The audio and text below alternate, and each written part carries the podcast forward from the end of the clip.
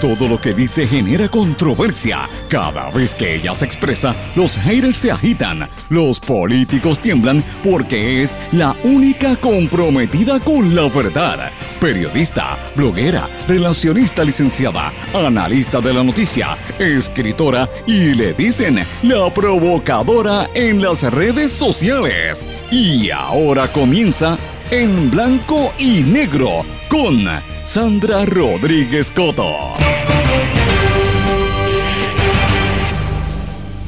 Prensa en Puerto Rico le lava la cara a quien es objeto de pesquisas por fraude, estafa y lavado de millones de dólares del gobierno dominicano en el exterior.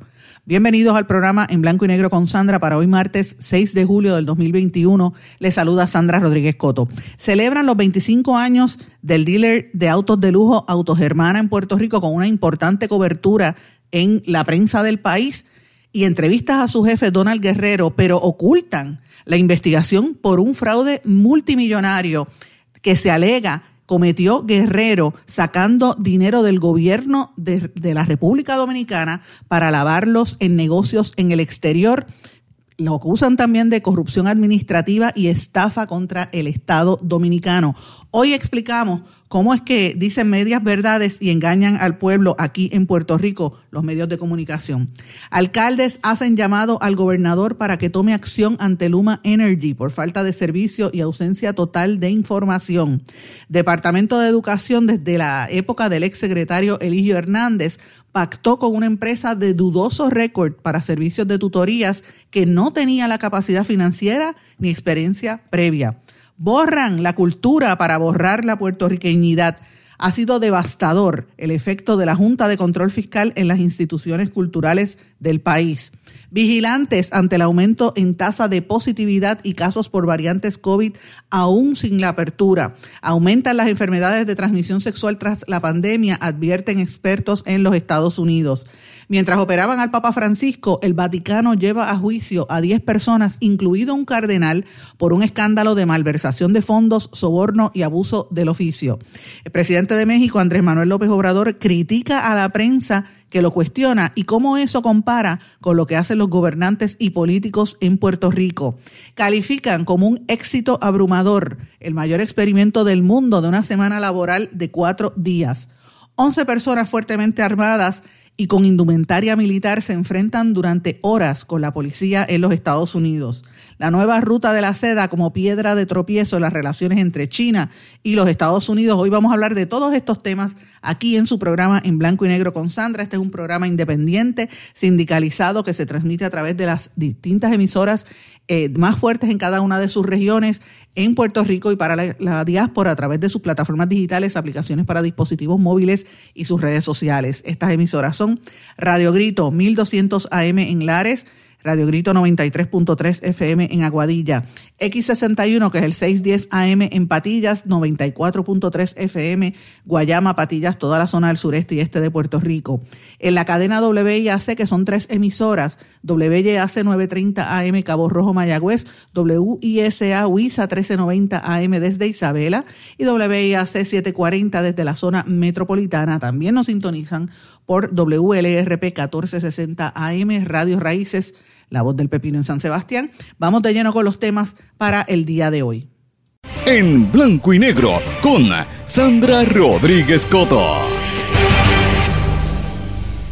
Mis amigos, les doy la más cordial bienvenida a este su programa en blanco y negro con Sandra. Hoy es martes Estamos para muchos comenzando la semana, no para mí, yo la comencé hace varios días, ¿verdad? Pero mucha gente en Puerto Rico oficialmente comienza la semana hoy porque se fueron de vacaciones del fin de semana largo. Algunos se fueron desde el miércoles pasado, otros se fueron jueves, muchos se fueron desde el viernes y tuvieron viernes, sábado, domingo y ayer lunes como días de, vacaciones. Y usted lo ve en las fotografías que, comparten en las redes sociales, los comentarios.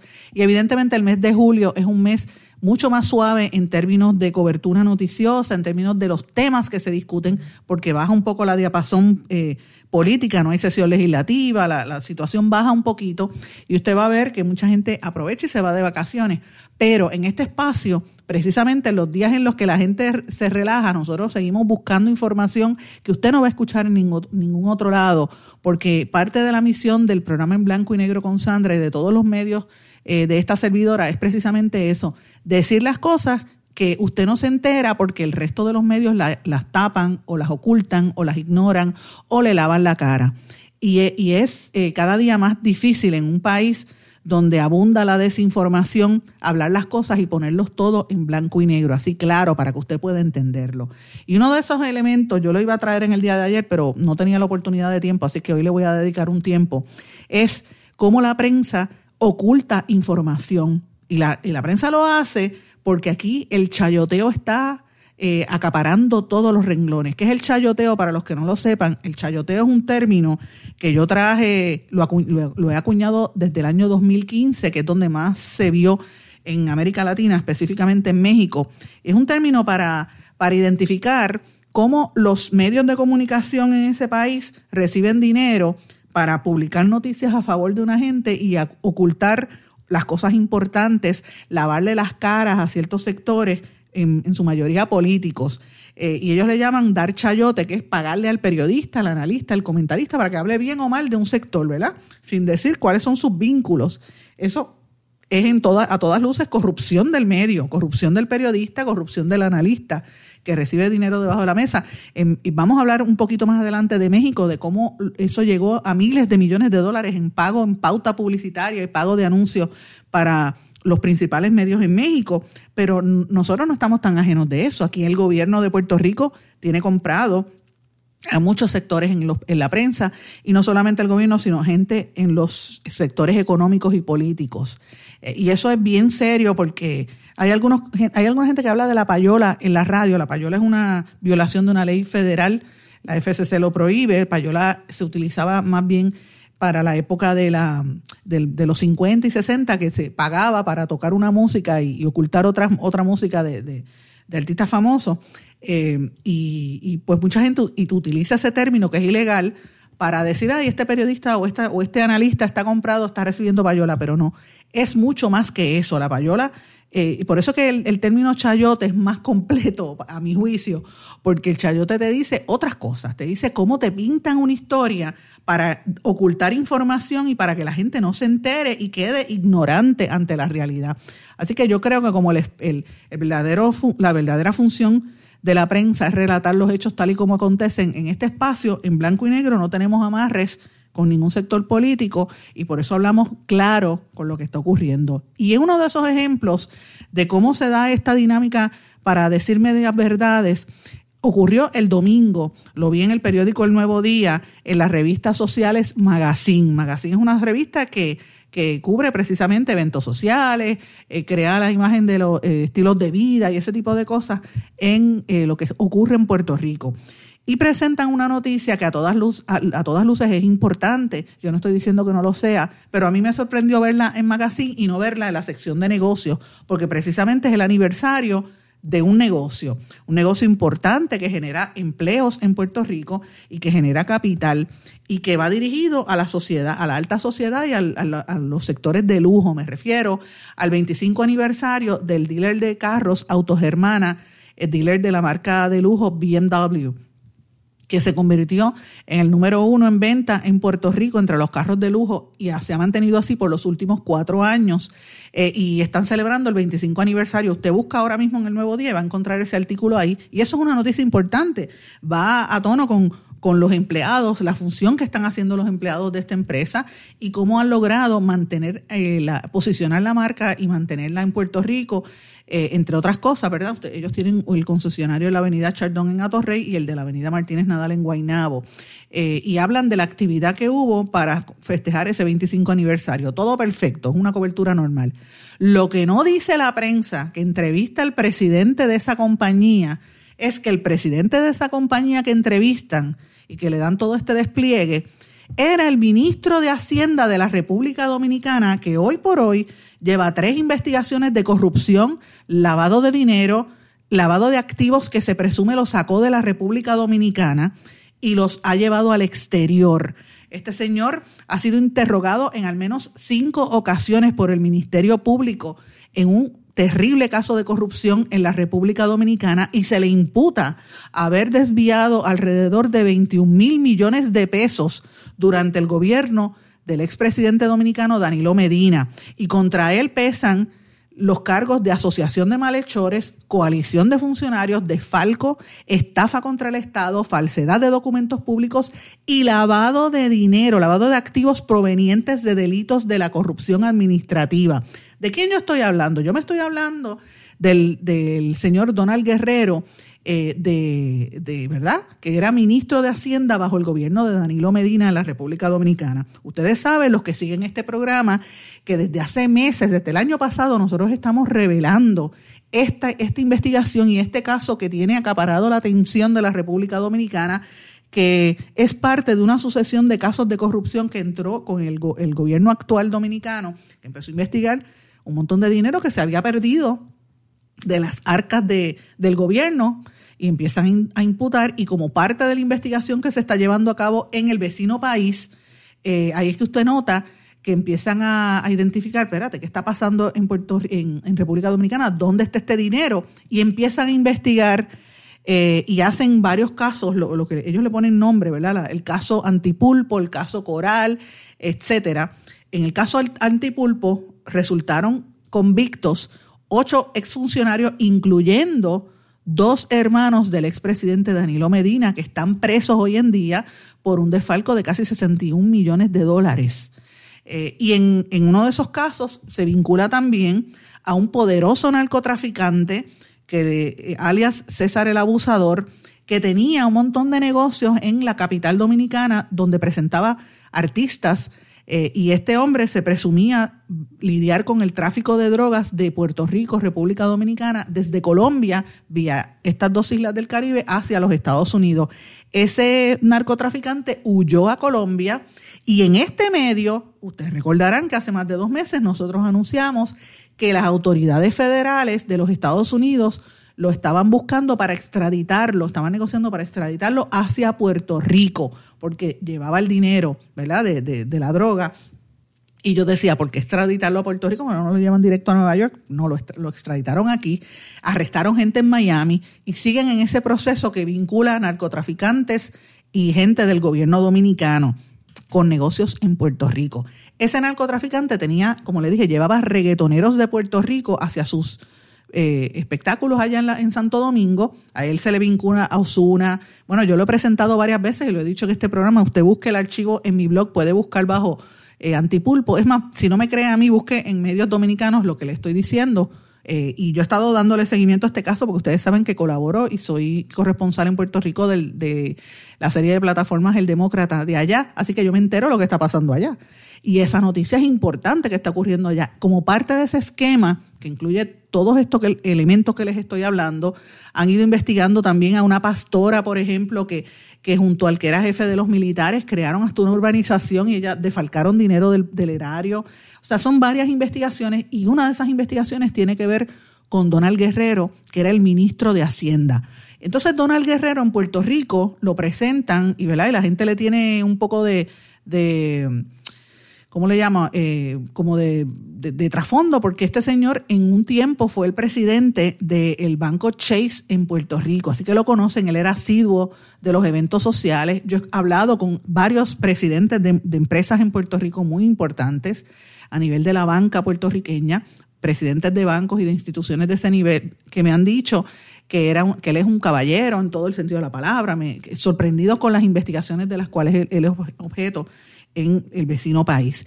Y obviamente a cada, ¿verdad? cada persona tiene derecho a, a, defenderse y hasta que no se le pruebe lo contrario en un tribunal, pues sigue siendo inocente. Yo soy la primera en admitirlo. Pero a mí lo que me llama poderosamente la atención es que el nuevo día haga este despliegue social donde lo pone a él a entrevistarle, le, toman fotos entregando premios, eh, sonriendo con los empleados en el 25 aniversario, habla del historial, los momentos clave, ¿verdad? Cómo creció el negocio de Autos Hermanas y ponen 1995 fundado por el grupo Reid y Pellerano, 2004 expanden integración con la marca Mini Cooper, eh, 2008 inauguran el centro de servicio ahí en Guaynabo, eh, también en el 2010 inauguran Smile Collision Center, y un taller de hojalatería pintura. En el 2013 empiezan con el iBrand para autos eléctricos. En el 2019 le dan el premio Center of Excellence de BMW Norteamérica. En el 2021, ese dealer rompió récord en Puerto Rico en junio de este año como el primer concesionario del segmento de lujo en vender más de 200 unidades en Puerto Rico. O sea, fíjense esto, Puerto Rico la gente está pelada, están recibiendo dinero del PUA y han vendido 200 carros de lujo ese dealer aquí en el mes de junio. Fíjense todo lo que le he estado planteando. Yo no quiero negar, ¿verdad? Y bajo ningún concepto que se malinterprete lo que estoy diciendo, los empleados y la empresa tiene derecho y evidentemente hay que celebrar que haya tenido ese éxito, porque es un, es un negocio que se está llevando a cabo en Puerto Rico y es un, un, negocio que genera economía. Lo que yo me pregunto es por qué esto no sale en la sección de negocios, uno, y número dos, ¿por qué ocultan la investigación tan seria que hay sobre este señor en el vecino país? Eso es chayoteo, señores. ¿Por qué? Porque evidentemente esta empresa le pauta anuncios a los medios y para callar a los medios vamos a lavarle la cara a este señor y vamos a ocultar que está siendo objeto y que posiblemente pueda ir preso por haber eh, defalcado al, en varias ocasiones, como se le imputa al gobierno dominicano. Pero como si eso fuera poco, ni siquiera mencionan que este señor Donald Guerrero es objeto de una demanda en Puerto Rico que nosotros anunciamos en exclusiva en este medio en el mes de marzo pasado, 23 de marzo pasado, donde hablábamos que él había sido demandado unos días antes, el 18 de marzo, por el empresario Eduardo Pellerano Nadal, que fue el fundador de Autogermana, que lo acusa de haberle robado el negocio, falsificado documentos, entre otras cosas, y lo acusa de que le quitó el negocio en Puerto Rico con una serie de, de irregularidades y lo estaba presionando porque él era el ministro de Hacienda en República Dominicana, le estaba asfixiando los negocios allá para robarse el negocio en Puerto Rico. Y que trajo a Puerto Rico todos estos empresarios, estos funcionarios del gobierno dominicano para robarle el negocio aquí y lo demandó por 21.8 millones de dólares. Ustedes recordarán que eso también nosotros lo sacamos en este espacio y la prensa se cayó, la prensa no dijo absolutamente nada. Una demanda de 70 páginas. Eh, que hay unos abogados importantes porque a Pellerano lo, representa Maconel Valdés y a este Donald Guerrero está eh, hay otro bufete también grande que lo está representando, eh, que ahora mismo se me escapa el nombre, pero lo está representando un bufete en Puerto Rico, incluyendo a el analista político Leo Aldrich, también tiene un gran equipo de marketing y de relaciones públicas tratando de lavarle la cara. Y esto, entidades como el Grupo Unido de Importadores de Autos, eh, no querían unirse a las declaraciones de este tema. La Asociación de Dealers de Autos de Puerto Rico estaban preocupados por esta situación. Las autoridades federales también eh, no querían hacer declaraciones sobre las investigaciones que están en curso en República Dominicana. Entonces yo me pregunto por qué están tapando la información. ¿Qué es lo que hay detrás que la gente no quiere que sepan? Y este es un ejemplo, señores, de cómo ocultan la información en Puerto Rico para que la prensa, para que la gente no se entere. Aquí hay un, un flaco eh, labor de la prensa. Yo había hecho una crítica precisamente a eso, de por qué, cómo era que la, prensa en Puerto Rico no estaba cubriendo el tema. No quería dar el seguimiento a esta situación. Eh, donde único esto salió publicado fue en el medio Noticel y en el medio eh, eh Prensa sin, Censura, que es un, un, medio digital, creo que también salió en el Post Antillano, si no me equivoco, pero para de contar, esto no ha salido en el Nuevo Día porque ellos pautan anuncios comerciales y no quieren tocar a la gente rica del vecino país. Vamos a ver si cae preso, porque se le imputa haber desviado 21 mil millones de pesos en ese, en ese eh, esquema. Así que imagínense cómo es que se cubren las espaldas en los medios de comunicación y cómo los medios son parte de la corrupción eh, y por eso es que quería traerlo aquí. Vamos a hablar un poquito sobre eso, porque eso afecta la, a, la, gente. La gente no se entera de lo que está pasando. Y eso es lo que yo le llamo y denomino el chayoteo. ¿Por qué yo digo que esto es importante? Porque todos los temas son importantes y hay que cubrirlo. Aquí, por ejemplo, hay unos sectores de la prensa que no quieren cubrir lo que está pasando con Luma Energy, lo tocan con guantes de seda, tienen el discurso de que hay que darle oportunidad, que hay que darle oportunidad. Mire, a, Luma Energy de la privatización, que lo que lleva es un mes, que hay gente que, que uno señala lo de Luma Energy y le caen arriba diciendo, pero ay, energía eléctrica era peor. yo, pero no es que sea energía eléctrica peor, es que Luma Energy lleva un año aquí. Los alcaldes están en brote, todos los alcaldes de la región este en Puerto Rico están sin el servicio, no tienen a quién llamar.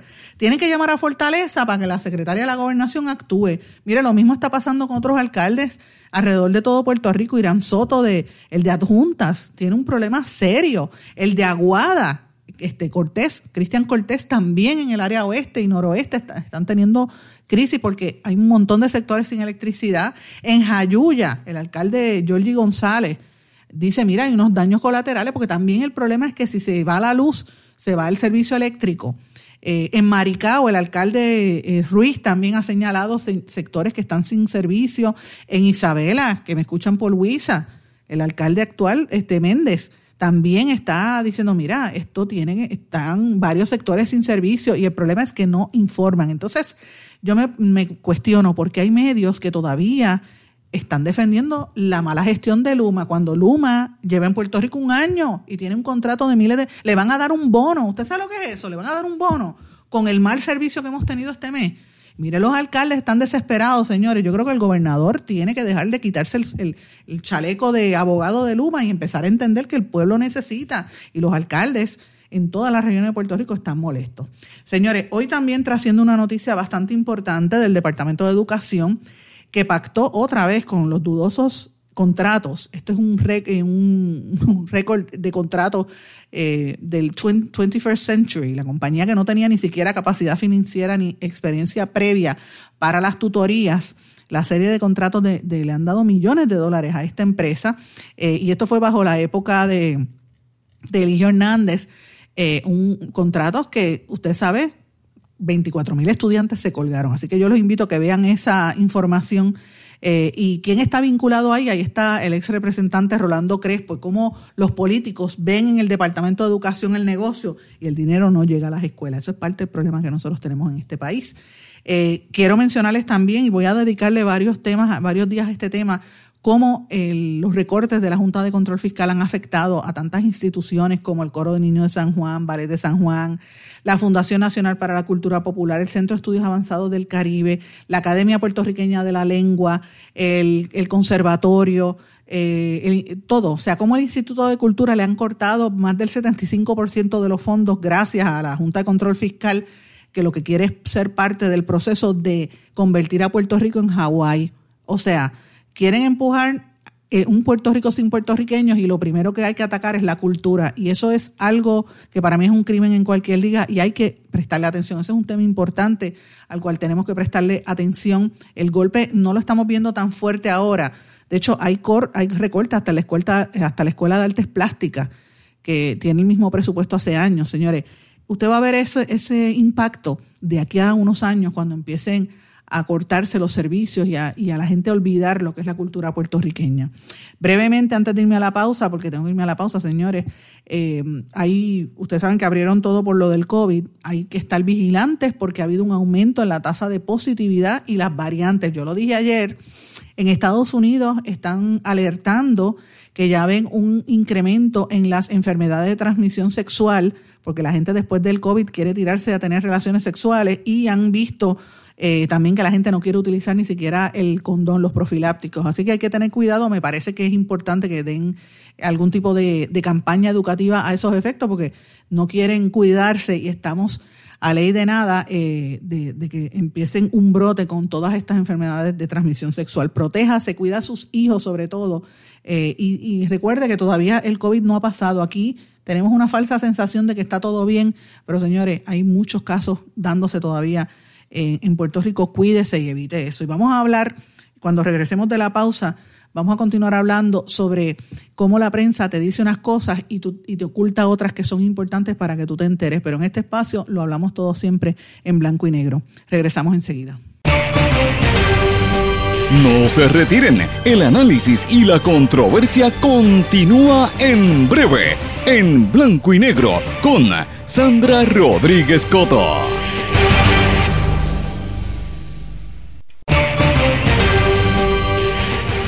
Ya regresamos con el programa de la verdad, en blanco y negro, con Sandra Rodríguez Coto. Regresamos en blanco y negro con Sandra. Bueno, vamos a cambiar diametralmente de los asuntos que estamos discutiendo en el programa y quiero traer unos temas internacionales que me parece que son importantes que aplican aquí en Puerto Rico. Lo primero es que este fin de semana la noticia que acaparó la atención en Europa, ¿verdad? Y en, grandes partes del planeta fue la noticia de que operaron al Papa Francisco de una operación intestinal, una dolencia que tenía, y esa noticia, pues que operaron al Papa, acaparó la atención. Eso salió el domingo y le dieron domingo por la tarde y ayer lunes le dieron bien fuerte y en lo que va de día todavía están hablando de que el Papa se recuperó. De lo que no hablan fue de una noticia que salió del Vaticano también el sábado en la tarde, de que el Vaticano llevó a juicio a 10 personas, incluido un cardenal, por un escándalo inmobiliario de grandes proporciones. Entre los acusados está el cardenal Giovanni Angelo Besciu, sospechoso de malversación de fondos, soborno y abuso de oficio. Estas 10 personas montaron un negocio inmobiliario en Londres utilizando el dinero del, Vaticano, incluyendo el dinero que iba de donativos y de, y de, ¿verdad?, de limosnas que recibe la Iglesia Católica, y eran gente que estaban vinculada al que era secretario de Estado de la Santa Sede y esto lo, llevaban investigando hacía tiempo un montón de italianos que hay ahí en ese grupo que montaban negocios y, fuera de fuera del Vaticano entre las investigaciones incluían unas comisiones que les estaban pagando a gente vinculada con los Emiratos Árabes, con Gran Bretaña, con Luxemburgo, Eslovenia y con Suiza y sacaron a, la luz pública una vasta red de relaciones con operadores en mercados financieros y unas pérdidas enormes de capital. El, o sea, el Vaticano está perdiendo chavo. Porque yo digo esto, señores, no podemos olvidar que en, desde el año 2013 al presente se dice que el cardenal que sacaron de, de allá de, del Vaticano entregó al menos 600 mil eh, eh, euros, que son alrededor de 712 mil dólares, a una cooperativa gestionada por uno de, los, de sus hermanos de la organización benéfica Caritas en Cerdeña, Italia, y estaban lavando dinero del Vaticano para otros intereses eh, y las facturas superaban los 15 millones de euros en otro renglón. Así que traigo esto a colación porque para que usted vea hasta dónde llega el nivel de corrupción en los gobiernos, y en este caso el gobierno del Vaticano, que es una estructura política que la dirige el Papa, es una estructura política y religiosa, evidentemente, pero estos son temas que a mí me parece importante. Esto no es un ataque, porque rápido dicen, ah, critican a la Iglesia Católica. No es un ataque necesariamente a la, a la, Iglesia Católica, es a la estructura política de la Iglesia Católica, porque las iglesias pentecostales, evangélicas, también ha habido un montón de casos. Es las estructuras donde hay poder. Y cómo se está dando eso. Pero a mí me llama la atención cómo desvían la atención pública de un, de un, escándalo tan grande en otra noticia que sí es importante, la operación del Papa. No todos los días se le, le, hacen una operación al líder de una de, las principales religiones del mundo. Eso es noticia, evidentemente. Pero fíjense cómo la noticia del Papa opacó esta otra.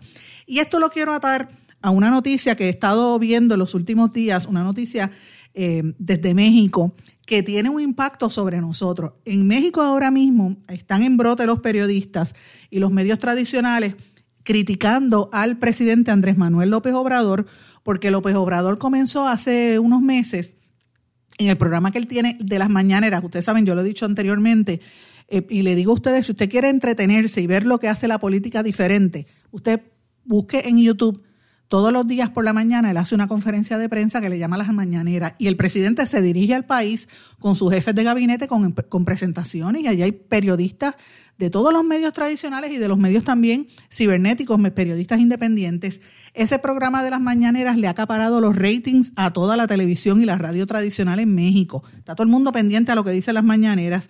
Así que el, ¿verdad? el gobierno de México tiene su propio espacio, su propio medio donde presentar su punto de vista, porque por años le pasaba como le pasa aquí en Puerto Rico, por ejemplo, al Partido Independentista, o le pasa un poco a Victoria Ciudadana, o le pasa un poco también a, Proyecto Dignidad, que los medios tradicionales no le dan espacio. Es más, Eliezer Molina, mire lo que está haciendo Eliezer Molina. Yo lo traje al programa mío de, de vídeo y eso fue, rompió todos los récords porque la gente está buscando otras figuras que los medios tradicionales esconden por intereses económicos de los medios tradicionales. Y esto es un tema serio que tiene que ver con lo que está pasando en todo el planeta. Miren, en México, eh, López Obrador eh, obviamente venía con una, una política distinta en contra del establishment, que ustedes saben, yo lo he dicho muchas veces, búsquelo en el New York Times si no me cree. El New York Times hizo una investigación que reveló que en el último año y medio de López, de Andrés, eh, ¿cómo se llamaba? De Peña Nieto, el que estaba antes de López Obrador, se habían gastado dos mil millones de dólares en pagarle chayote, o sea, darle dinero a los medios Reforma, Televisa, TV Azteca y a las principales cadenas de radio y televisión en México para que hablaran a favor del presidente. Ahí usted veía que los analistas políticos, los comentaristas, los periodistas, todos eran a favor del presidente y pintaban la, la cara del presidente y de, la, y de la primera dama como si fuera una reina de belleza y, y una actriz, y era todo como una película, ¿verdad? Que formaban.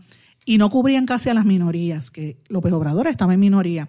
Poco aquí como lo que pasaba con COI, que gastaron millones de dólares del fondo público, de fondos públicos en crear la, figura de Ricardo Rosselló, en promover a la primera dama como que era una reina de belleza.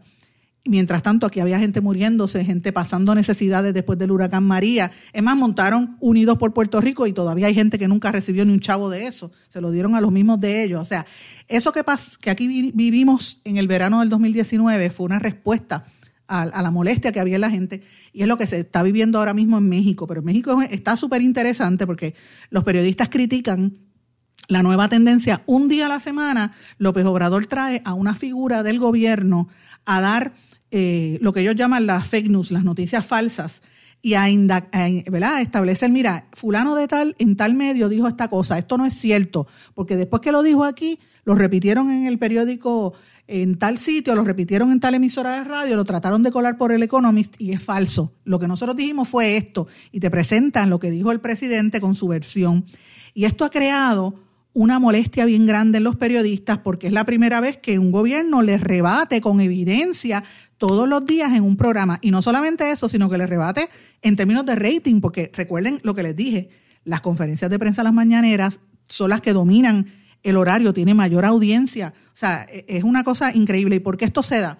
Pues mira, López Obrador viene de abajo, de los sectores olvidados, de los indígenas, como miraban ¿verdad? la gente pobre que estaban comiéndose un cable, que muchos no sabían ni leer ni escribir, y que hoy en día con la tecnología tienen hasta celular, esa gente ha salido a votar en masa y ha respaldado al presidente de México. Y por eso es que usted ve, a pesar de los problemas que hay en México, eh, de violencia y narcotráfico, López Obrador tiene respaldo público. Y es por, por eso es que usted ve, por ejemplo, ustedes saben que se cayó recientemente un, una, una vía del tren eh, del metro en la Ciudad de México, y eso lo construyó la empresa del hombre más rico del mundo, Carlos Slims, el dueño de Telefónica, de, lo que es aquí, eh, claro. ¿Y qué hizo Carlos Slim? ¿Qué le dijo Carlos Slim al presidente? Que lo iba a pagar de su propio pecunio, que la empresa iba a responder. Eso no se daba antes en México. Antes, cuando habían errores así, el mismo gobierno era el que tenía que pagar los errores que pasaban de las empresas, ¿verdad? Porque era todo como una mafia, se quedaban entre ellos mismos. El sector del poder, la gente rica, los que controlaban. Y eso ha ido cambiando al punto de que Carlos Slim dice, mire, no, yo voy a poner de mi dinero porque sabe que hay una garantía. Eso es un cambio de paradigma y la gente lo está viendo ahora. En el caso de, López Obrador, usted ve ese cambio en la forma en que responden los periodistas, la forma en que la gente se ofende porque dice, mira, eso es un ataque directo al periodista. Eh, lo que usted está haciendo es este eh, promover que la gente, ¿verdad? Que la gente ofenda a los periodistas, que la gente se le, se le ¿verdad? Los, los ataque y lo que no responden es por qué es que él hace eso. ¿Verdad?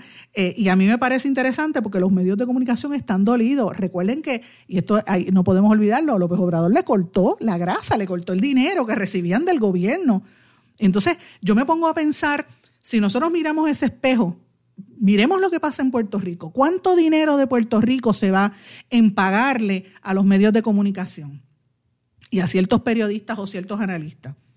Vamos a hacer el análisis. Yo hice una investigación cuando estaba en el Nuevo Día, es más, la primera vez la hice en el Caribbean Business en el año 93 y después la hice en el año 2007 por ahí, de perdón, eh, en el 2000, en el 99, en el año 99 con el periodista Jesús Dávila, la hicimos cuando yo estuve en el Nuevo Día, a base de los contratos en la oficina del Contralor. Y eran en un cuatrienio 500 millones de dólares que se gastaban solamente en hacer anuncios publicitarios del gobierno de Puerto Rico en los medios. O sea, esto es un financiamiento indirecto de los medios. Al tú no tener auspiciadores, le das, le das eh, pauta publicitaria por un lado y por otro lado le das eh, incentivos contributivos.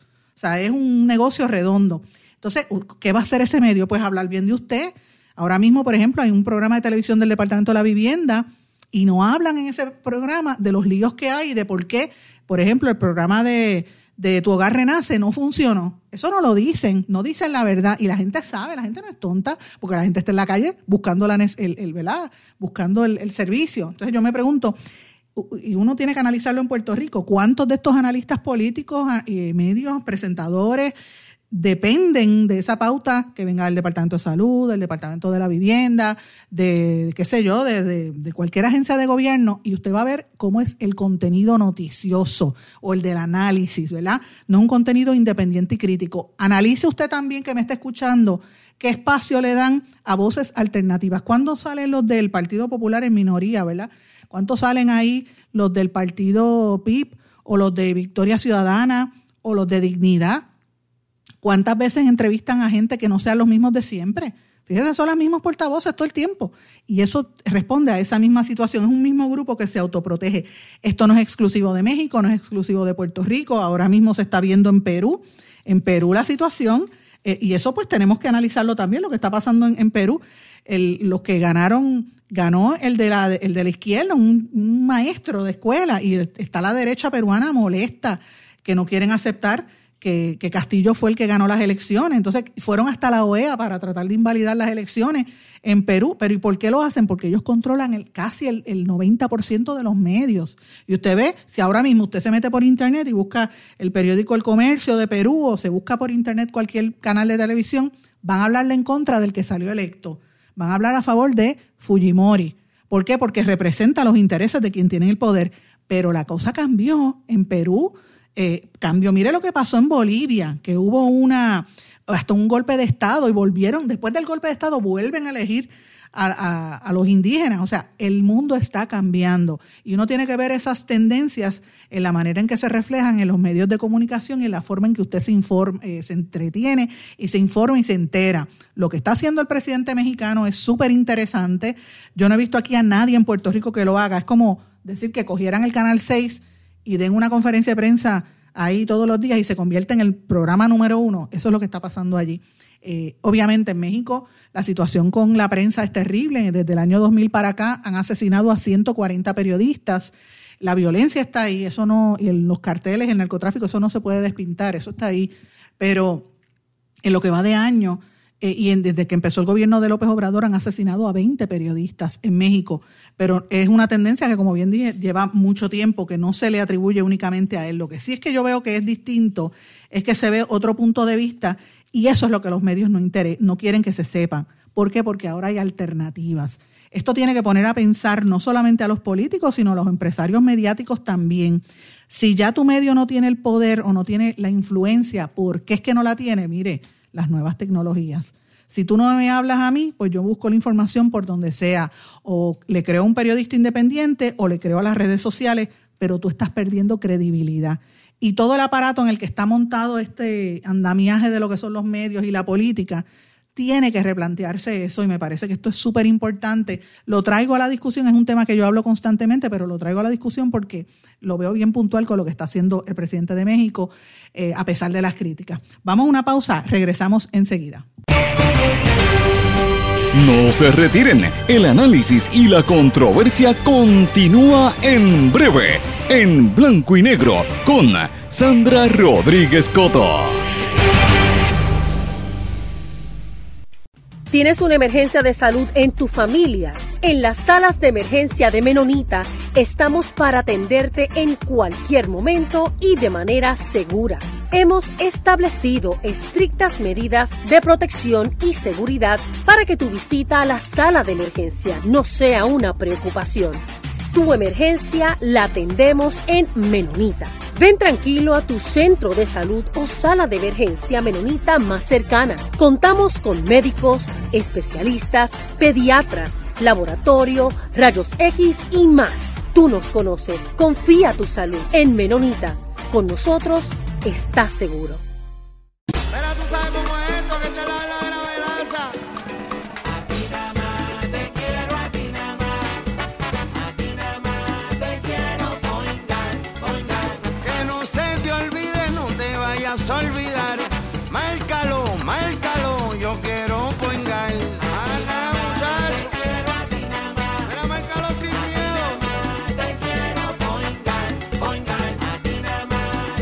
Yo quiero Point Guard.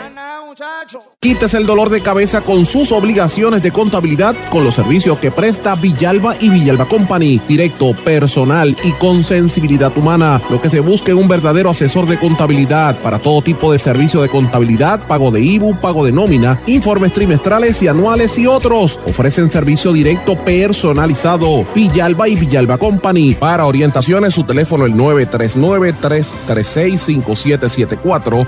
939-336-5774.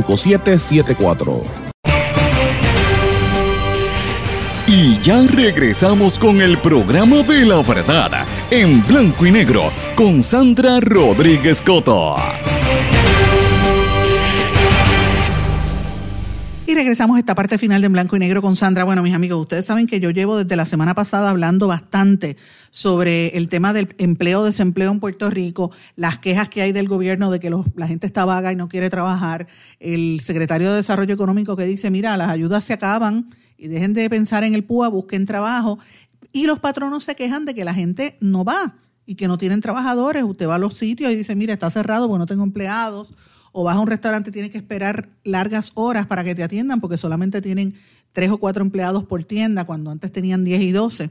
El, el jueves creo que fue o el miércoles pasado hubo una, una, una feria de empleo en el centro de convenciones para el, el renglón de los restaurantes.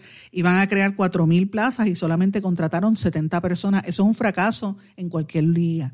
Así que, ¿qué, ¿por qué esto tiene que ver? Pues mira, en parte era lo que yo le preguntaba al licenciado Ruiz Delgado Sayas, que ustedes lo escucharon ayer, pueden ver en mi blog su entrevista, también en mi canal de YouTube. Él decía, mira, los patronos tienen que adaptarse a las necesidades de la gente, las prioridades han cambiado, no es lo que necesite la empresa, sino también lo que necesita el trabajador porque hay opciones, hay mucha competencia y el trabajador que no se sienta compensado aquí puede coger un avión y se va eh, y, entonces compite en otro mercado que están compitiendo Estados Unidos prácticamente con Puerto Rico. ¿Por qué yo traigo esto a colación, señores? Porque hay que cambiar las percepciones y mirar lo que está ocurriendo en otras partes del mundo. No es solamente en Puerto Rico donde hay problemas eh, en este nivel. Y acabo de ver un estudio que a mí me pareció súper interesante, el estudio de un, comité de trabajo de, Inglaterra que se llama Autonomy y la Asociación para la Sostenibilidad y Democracia de Islanda. En Islanda hicieron lo que ellos le llaman el experimento mundial mayor, con el mayor éxito, de crear una jornada laboral de cuatro días. Es un programa piloto donde se redujo la semana laboral entre 35 y 36 horas sin reducción de, salario total y esto involucró a más del 1% de toda la población activa en ese país nórdico. El programa involucró a más de 2.500 personas en la primera fase, le bajaron las horas de 40 a entre 35 y 36, pero le, le bajaron los días. ¿Y qué pasó? Pues miren, el resultado, menos estrés, pero más productividad. Mira qué interesante. El agotamiento que tenían los empleados se redujo, la salud mejoró, eh, bajaron las cantidades de personas que iban a los médicos, que se cogían días libres, y el equilibrio entre el trabajo y la vida mejoraron de manera significativa en todos los grupos de edades, en todo el país, según ese experimento. Y sin embargo, la productividad y la prestación de servicios se mantuvieron iguales o mejoraron en la mayor parte de los lugares. ¿Qué quiere decir esto? Que trabajas menos horas, pero como tienes menos tiempo para trabajar, le, pones más ímpetu, trabajas con más gusto y entonces la productividad del trabajo, de la empresa, mejora. Así que eh, esto contrastó con los ambientes tóxicos que se notaban en otras antes de la pandemia o durante la pandemia, que la gente decía, mira, ya yo no puedo más, aquí me tienen de esclavo tres horas, o, tres, eh, o sea, todos los días tengo que tener tres turnos o me extienden el turno. O sea, eso cambió.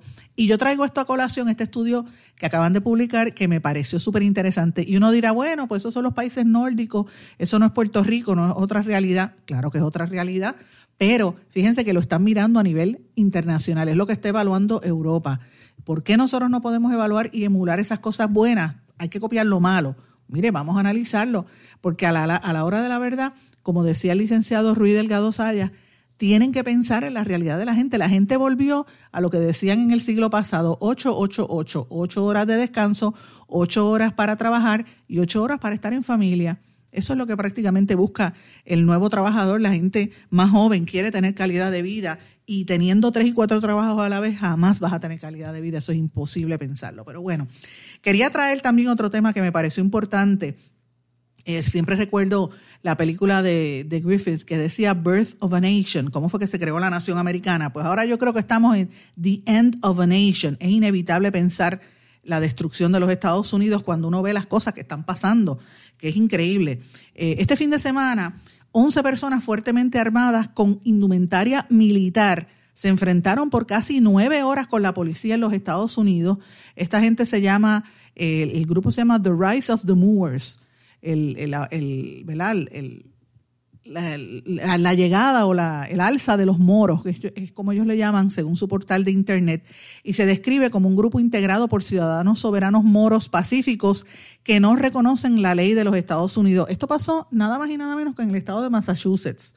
Eh, eso fue el sábado, y la gente metido como, como una milicia, metidos allí durante nueve horas, no, no, bajaban las armas y seguían, no le hacían caso a los agentes de la policía, a los agentes federales. Eh, y tuvieron un problema, eh, ellos estaban vestidos estilo táctico y militar, y ninguna de las personas que arrestaron finalmente tenían licencia para portar armas. Supuestamente en esa región eh, que se dirige, no, no, es solamente en Massachusetts, también en Rhode Island, ahí, ahí había, había habido recientemente un incidente con este grupo de, de paramilitares, ¿verdad? y se encontraron que todos andaban con armas largas tipo AR-15 y todo lo demás, eh, practicando. Los 11 arrestados, como les dije, que finalmente se arrestaron en Massachusetts, es ese grupo de Rise of the Moors, que según el portal de Internet, ellos son nativos de África del Noreste o árabes, que dicen que son pacíficos y no reconocen la ley estadounidense. De acuerdo con un analista del periódico The Washington Post, ellos no se sienten parte de la nación americana y por eso pues no cogen, no tienen ni licencia, no registran armas y viven como le da la gana, pero no se consideran extremistas afroamericanos. Oiga qué cosa más interesante. Entonces, ¿por qué yo traigo esto a colación? Mire, eh, cuando Black Lives Matter, uno de los temas y de la preocupación que había de la extrema derecha y de los racistas blancos en Estados Unidos era que estas otras organizaciones iban a levantarse. En Estados Unidos, subyacente, hay un montón de entidades y de organizaciones que están ahí eh, paramilitares. Recuerden lo de Waco, Texas, que eran unos religiosos, hay algunos con extremistas religiosos blancos, eh, los grupos de neonazi, QAnon y toda esta gente que cree que los, que los inmigrantes están quitándolos del lugar, están organizándose militarmente en todas las regiones de la nación americana. A eso usted le añade todos estos grupos que vienen ahora de otras, del otro renglón, lo que en los 60 o 70 atacaban diciendo que eran los Black Panthers, pues son gente de minorías negras que también se están organizando. Y si uno mira en lugares como California y tan distante como Nueva York, bandas de criminales, narcotraficantes como las maras salvatruchas ya están identificadas en estas grandes ciudades. ¿Qué quiere decir esto, señores? Es un caldo de cultivo lo que se está viviendo en la nación americana. Y esto, a menos que no se dé una unidad eh, de propósito, esto yo lo veo bien difícil para los próximos 10 años. Todos los estudios eh, de analistas de este tipo de cosas apuntan a que en Estados Unidos la situación se va a poner bien, bien difícil. Y una señal bien extrema la vimos el 6 de enero, cuando entraron al Congreso de los Estados Unidos, sin, sin en total menosprecio y sin recordar el respeto que se tiene que tener por un lugar eh, ¿verdad? público como representa el Congreso dispuestos a matar gente. De hecho, mataron a varias personas. Así que si eso está sucediendo en la capital, ¿qué no debe estar sucediendo al interior de los pueblos? Esto yo lo planteo porque seguimos viendo el norte como la única alternativa para sobrevivir y miren lo que está pasando. Lo comparo con lo que está ocurriendo en otras partes del mundo, que también hay divisiones. Yo no digo que en otros sitios sea mejor ni peor. Yo lo que digo es cómo ellos analizan los problemas. Estados Unidos está en esta disyuntiva de necesitar empleados, de, de tener divisiones raciales, de, de, que los blancos se sienten amenazados por las minorías, de que vienen gente como los Rise of the Moors que no, le, no creen ni en la luz eléctrica, y todo esto que está ocurriendo, ese fuego interno, fíjense, fíjense lo que está pasando en el área de Asia. Y los que siguen este programa desde que nosotros comenzamos esto, este programa hace casi tres años, poco más de tres años, saben que nosotros hemos estado cubriendo este tema. Yo estuve en Europa en el 2017, en un viaje bastante largo por allá, y yo recuerdo que una vez que, el día que yo llegué a París, el tapón era una cosa infernal. Y yo decía, pero ¿y este tapón? Y yo llegaba a los sitios y no podía seguir caminando, y de momento veo a este hombre que parecía un tonca macizo, bajito, y cuando miré era Putin que estaba de viaje en Francia, yo decía, con razón había tanto tapón, me tocó eh, ver a Putin por allí. Y también me tocó ver más adelante cuando estaba en, en, Italia a las hijas de Obama, que Obama estaba por allí, o sea que fue, había una cumbre de varios líderes mundiales y en ese momento la gente ya estaba preocupada porque ellos veían dos renglones. Por un lado, los asiáticos que viajaban mucho a Europa, que, bueno, pero montones de asiáticos comprando con un montón de capital. Y por otro lado, uno decía, pero ¿de dónde sale todo este dinero de, China y de Asia? Pues mire, eso se debe a lo que ellos llaman la ruta de seda, que es un proyecto eh, que tiene que ver como lo que querían hacer, lo que hizo los Estados Unidos en Europa precisamente de en la Segunda Guerra Mundial. Estados Unidos, gran parte de su riqueza la cogió porque después de la Segunda Guerra Mundial Estados Unidos ayudó a reconstruir gran parte de Europa. Italia, por ejemplo, todos esos túneles y todos esos puentes los hicieron americanos, norteamericanos. Pues ahora los chinos y los rusos están haciendo lo mismo, no ahora, llevan varios años, es lo que le llaman la ruta de la seda, como una actividad geopolítica para el desarrollo económico de toda la región de Asia.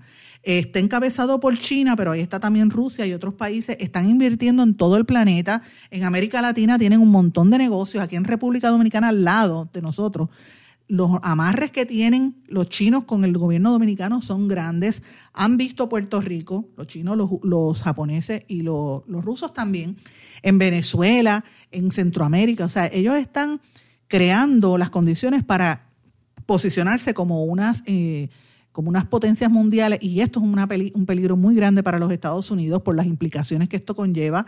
Por eso que usted ve que Estados Unidos, la respuesta a partir del 2013 para acá, ha sido imponerle sanciones a los chinos, sanciones a, a, Pekín y esta, esta tensión que incrementó durante la política de Trump. Yo traigo este tema porque es importante que la gente lo sepa.